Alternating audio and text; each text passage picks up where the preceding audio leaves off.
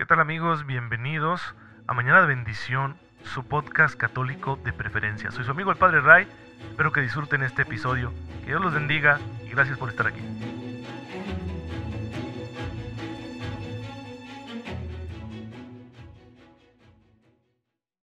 Muy buenos días queridos hermanos, bienvenidos a su podcast católico favorito, Mañana de Bendición con su amigo el Padre Ray. Espero en Dios que se encuentren muy bien, gozando, disfrutando de la vida que el Señor nos da que es hermosa, es muy buena, a pesar de que, pues no faltan en ella situaciones difíciles, complicadas, dolorosas, pero miren, la gracia de Dios nos asiste continuamente para que nosotros podamos superarlo todo y vivirlo todo como Cristo nos enseñó, con su misma entereza y generosidad. Pero para ello tenemos necesidad de una fe muy viva que nos ayude a apropiarnos de esa gracia que Él derrama con el don de su Espíritu sobre todos nosotros que somos sus discípulos. Ya muchos hermanos nuestros lo han hecho, han aplicado la gracia de Dios en sus vidas y eso los ayudó a ser dichosos aquí en esta tierra, pero también los preparó para ir al cielo y ahora están reinando con Cristo en la gloria del Padre.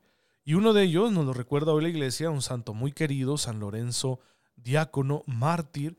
Él vivió en el siglo III, ahí en la ciudad de Roma, conoció al Señor, él fue bautizado, y pronto por sus dotes personales le pidieron que fuera diácono. Los diáconos en aquel entonces tenían una gran relevancia tanto eclesial como social, porque eran como el brazo del obispo, no eran los ejecutores de las indicaciones del obispo, y en este caso al tratarse del obispo de Roma, pues es el papa. Y, una de las tareas más importantes que tenían era la de pues organizar la caridad de la comunidad hacia los más necesitados. Así que por eso San Lorenzo tenía un lugar muy especial ahí en la ciudad de Roma, no solo entre los cristianos, sino también con toda la gente, precisamente por esa labor caritativa. Ya conocido entonces con cierto liderazgo social, pues cuando se desata la persecución decretada por el emperador, eh, van a ir por él, porque es un líder y lo van a presionar, lo van a amenazar, le van a decir, mira, te perdonamos la vida si nos entregas los tesoros de la iglesia. Y con ello, los oficiales romanos pensaban pues en los libros, un libro era muy valioso en aquel entonces, en los vasos sagrados. Sin embargo, el diácono les hizo una jugada muy interesante porque les llevó a todos los necesitados de la ciudad de Roma a los que él atendía y les dijo, aquí está el tesoro de la iglesia. Claro que no se lo tomaron a bien y entonces lo torturaron y le dieron muerte. La tradición dice, no sé qué tan fidedignos sean estos datos, que él murió eh, pues en una parrilla, lo quemaron vivo y que se tomó con humor incluso ese tormento porque les decía, volteenme por favor, ya estoy muy quemado de un lado, pero del otro sigo crudo. Así que por eso lo eh, representamos con una parrilla a su lado, ¿sí? No porque haya sido un hombre que se dedicó a hacer asados y barbacoas, no, sino porque él murió torturado de esa forma según la tradición. Y bueno, pues es un gran ejemplo de fe que le hace a uno preguntarse, pues de dónde les vendría la fuerza a estos hermanos nuestros como para poder soportar tales tormentos y seguir firmes en su fe en Cristo. Pues sin duda de la comunión con Él, de la comunión personal con el Señor Jesús. Cuando uno se toma en serio su fe, cuando uno busca esta amistad con Cristo, cuando uno va creciendo en la fe, la esperanza y la caridad, pues obviamente se vuelve uno más capaz de soportar persecuciones, tribulaciones, contrariedades. Mira, si tú te estás quejando mucho de la vida, es una señal no solo de lo que tienes que trabajar en tu personalidad, sino también de lo que tienes que trabajar en tu fe, porque quizá eso manifiesta que tu fe no ha crecido lo suficiente. Hay que pedirle al Señor un aumento de fe todos los días para que enfrentemos la vida con una mejor actitud, como el Señor Jesús, que nos dejó dicho, lo escuchamos en el Evangelio de la Misa de hoy, en el Evangelio de San Juan, el que muere como el grano de trigo, da vida, es fecundo. El que no, pues simplemente muere. ¿sí? El que quiera conservarse, pues no va a producir nada, pero el que renuncia a sí mismo, produce mucho, da vida, es fecundo. Para eso fuimos hechos. Y parte del ministerio de nuestro Señor Jesucristo fue venir a recordárnoslo que Dios nos hizo a su imagen y semejanza. Y Dios es un Dios que sale de sí mismo y se da amorosamente. Entonces nosotros estamos hechos para lo mismo. En Cristo recuperamos nuestra capacidad de entregarnos a los demás libremente y ser felices al hacerlo. Como Él mismo nos enseñó, no solo con sus palabras, sino sobre todo con su ejemplo, con su misma vida, especialmente en su muerte y resurrección. Y bueno, por eso queremos conocer más a Jesús, para estar más en comunión con Él y de esa manera pues que Él nos vaya transformando, ¿no? Con su gracia, con su amor constante, que nos vaya dando la capacidad de responder con su misma generosidad.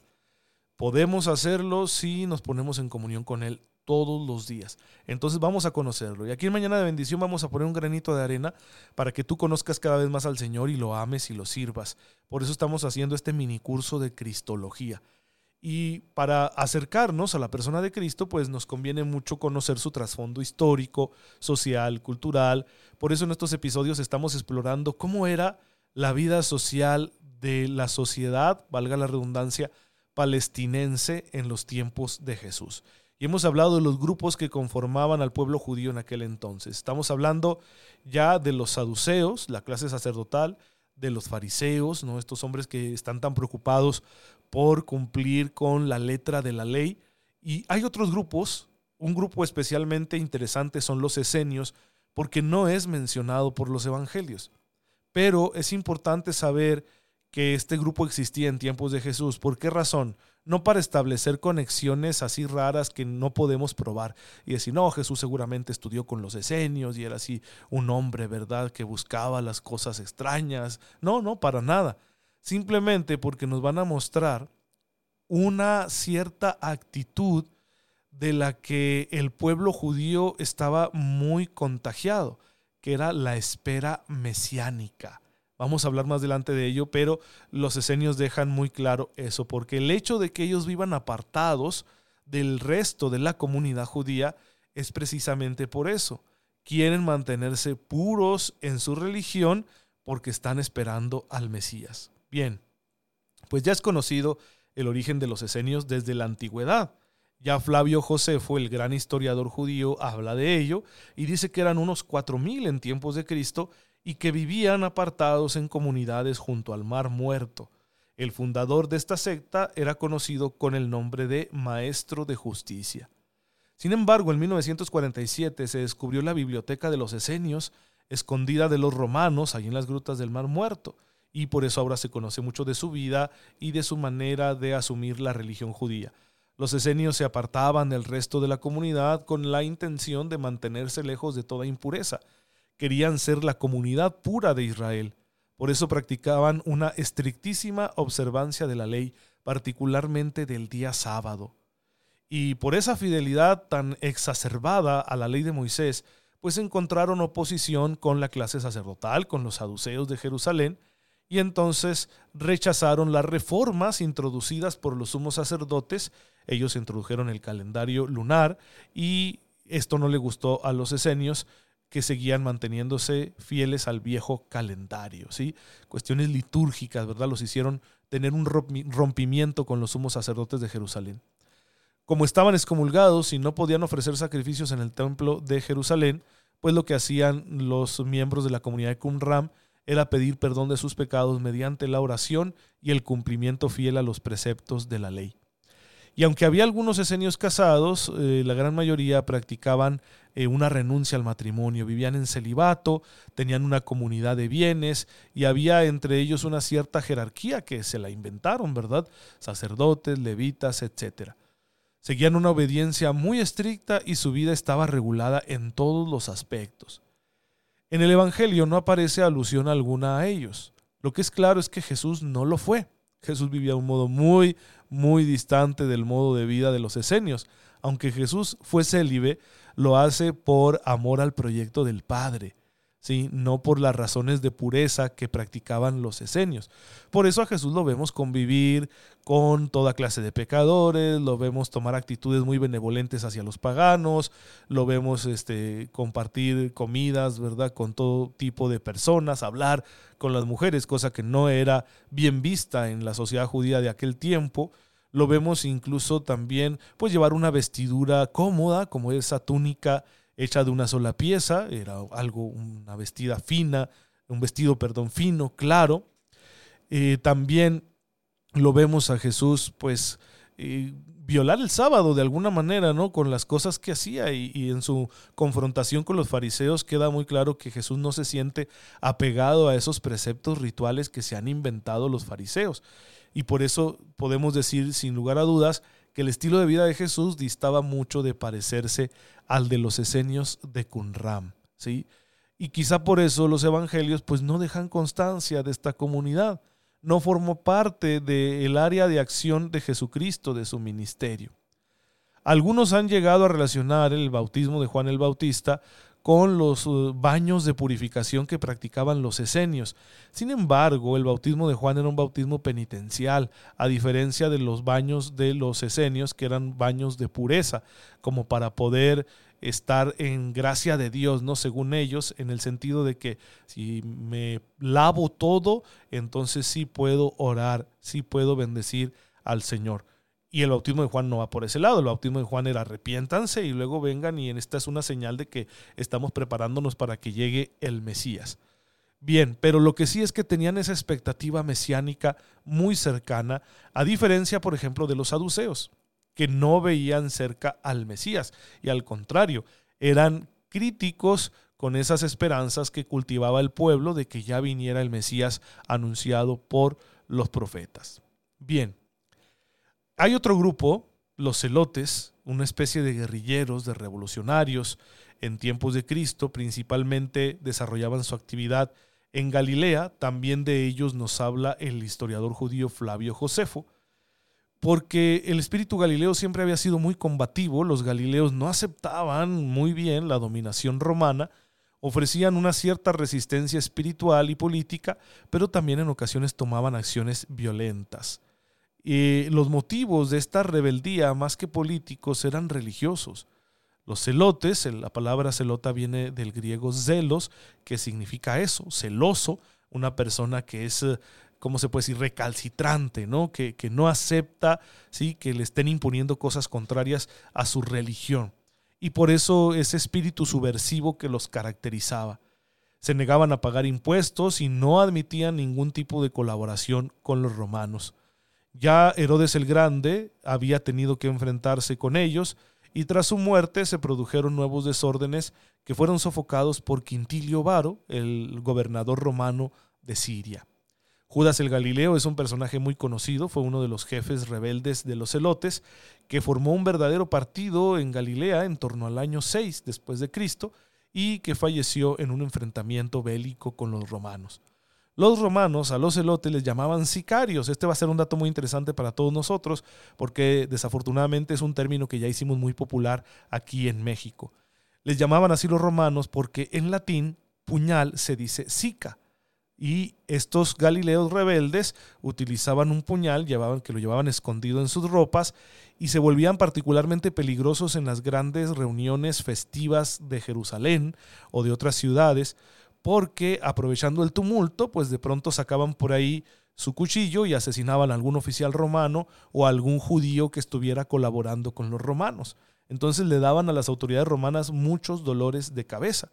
Esa fue la razón por la que el procurador romano, en tiempos de Jesús Poncio Pilato, se trasladaba desde la capital política de esa región, ¿sí? que es Cesarea del Mar, una ciudad en la costa del mar Mediterráneo, a Jerusalén. ¿Sí? Ahí había una fortaleza romana, la fortaleza Antonia, ahí se refugiaba el gobernador, el procurador, ahí estaba Poncio Pilato, con sus soldados para mantener el control durante las festividades religiosas porque eran las ocasiones que aprovechaban los celotas pues para cometer sus fechorías. Posteriormente, otro Galileo celota, Juan de Giscala, fue otro de los jefes de este movimiento, provocó un enfrentamiento con los romanos que concluyó con la destrucción del templo hacia el año 70. Cuando los romanos conquistaron por completo Jerusalén, y eh, masacraron a un grupo de rebeldes que se refugió en la fortaleza de Masada. Ahí los hicieron pasar a todos por cuchillo, ¿verdad?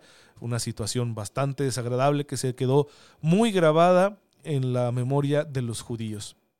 Pues fíjense, lo interesante de este grupo es que en las filas de Cristo, es decir, en el grupo que se va formando en torno a Jesús, hay un celote. Simón el celote es mencionado en Lucas 6:15 Se pueden hacer muchas conjeturas, ¿verdad? También acerca del nombre de, de, Judas Iscariote, pero no está claro. Algunos dicen que Judas Iscariote también pertenecía a este grupo. Lo cierto es que Jesús no se identificó con este movimiento por los métodos que sin duda usaban. Jesús tenía en cambio un método pacífico, aunque bastante arriesgado, porque era crítico con todos, el Señor Jesús, desde la voluntad del Padre que él conocía perfectamente. Sin embargo, no optó por la violencia y tenemos la cosa muy clara en el dato que nos da el Evangelio cuando Jesús reprende a Pedro por haberle cortado la oreja a aquel siervo del sumo sacerdote. Entonces Jesús no va a compartir esos métodos con los celotes. Pero lo más interesante de que Simón el celote, también llamado el cananeo, esté en el grupo de los doce, es decir, sea uno de los que el Señor ha elegido como amigos suyos y ministros, lo más interesante es qué fascinación ejerce Jesús sobre todo tipo de personas. Cómo lo, lo siguen aquellos sencillos pescadores de Galilea, discípulos de Juan el Bautista, pero también lo va a seguir eh, Mateo, que es un recaudador de impuestos, un grupo del que vamos a hablar también en esta ocasión. También tiene seguidores, eh, aunque no del grupo de los doce, pero entre los fariseos, como, como lo es eh, Nicodemo, por ejemplo. Y va a tener seguidores también entre los guerrilleros, que, que, dejan su modo de estar viviendo su religión, su modo de asumir las circunstancias de su tiempo, lo dejan para seguir a Jesús. Es muy interesante que Jesús ejerce esa fascinación en personas de todo tipo, con todo tipo de trasfondos sociales y culturales y con todo tipo de ideologías. A mí me sigue sorprendiendo y me llama mucho la atención esa fuerza que tiene Jesús para atraer a todo tipo de personas. Recientemente yo escuchaba la muerte de eh, un señor de apellido Azurmendi, que fue un, un español, él fue miembro de ETA, este grupo que busca la independencia del País Vasco, buscan que se independicen de España, pero que ha sido una de las organizaciones terroristas pues, más crueles ¿no? de, Europa en los últimos años.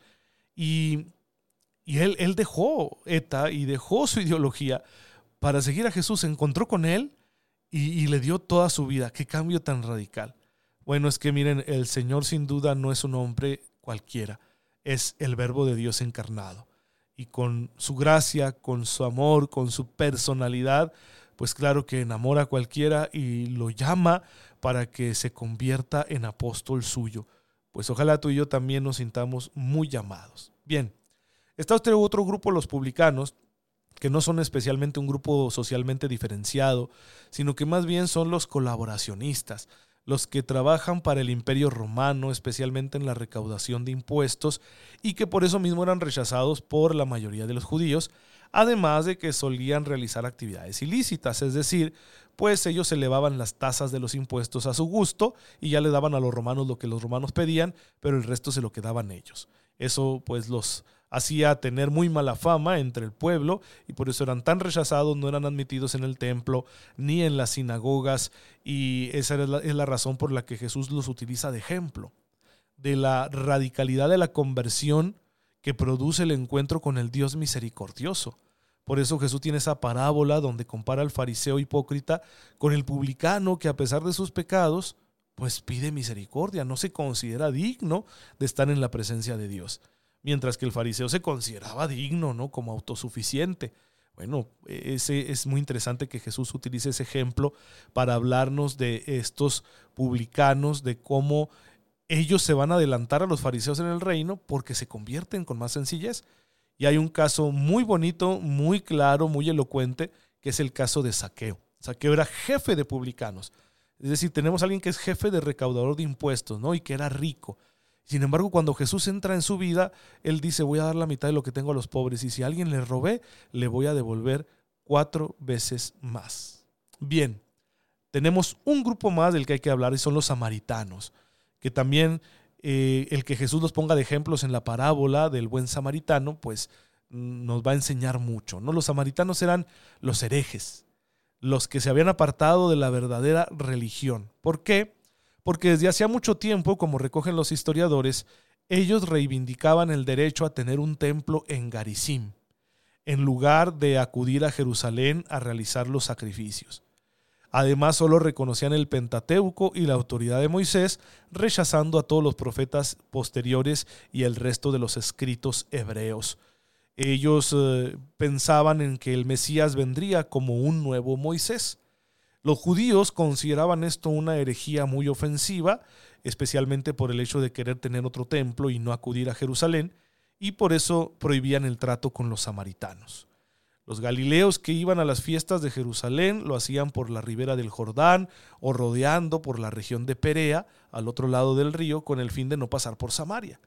Sin embargo, de Jesús recogemos una experiencia muy interesante, lo hace San Juan en el capítulo cuarto de ese Evangelio, que es el diálogo con la mujer samaritana que no solo de por sí era samaritana y mujer, ¿no? Lo cual ya supone un par de barreras sociales muy interesantes que Jesús rompe, sino que además, pues al parecer no llevaba una vida muy recta. Lo sabemos por el diálogo de Jesús, es muy bonito ese diálogo, vayan a la Biblia, léanlo. Pero lo más interesante aquí es que Jesús utiliza a los samaritanos de ejemplo en la parábola del buen samaritano. Resulta muy interesante porque Jesús está poniendo como imagen de una persona misericordiosa a un hereje que a pesar de las diferencias religiosas es capaz de compadecerse. Si esto sucede en, la ficción ¿no? que Jesús construye en esta parábola, si esto sucede en el camino de Jericó a Jerusalén, pues estamos hablando de que el herido probablemente fue herido, fue asaltado, porque iba a hacer sus sacrificios a Jerusalén. Es decir, se trata de un judío, un judío devoto, y el que se compadece de él no es el sacerdote ni el levita, que son autoridades religiosas, pero que como van a la fiesta a Jerusalén, pues no quieren eh, tocar el cuerpo ¿no? del herido, no quieren ensuciarse con su sangre, porque entonces ya van a quedar impuros y ya no van a poder darle culto a Dios, en esa visión tan radical ¿no? que tenían de la ley de Moisés. Y sin embargo, el, el samaritano, el hereje, el que piensa distinto, es el que se compadece y no teme ensuciarse las manos, ¿no? Y arriesgarse a que también lo asalten a él y todavía va y lo lleva a un lugar para que cuiden de él y paga. Eso habla de una gran misericordia y Jesús dice muy claro, vayan ustedes y hagan lo mismo. Pues Jesús usa el ejemplo de los samaritanos que eran tenidos así por herejes para mostrarnos que la misericordia supera toda barrera y que si nuestra religión no nos lleva a ser misericordiosos, algo anda mal con nosotros. Así que por eso Jesús utiliza este ejemplo. Pues miren, ahí tenemos este panorama de distintos grupos que conforman la sociedad judía en tiempos de Jesús y vemos qué interesante es cómo Jesús trata con todos.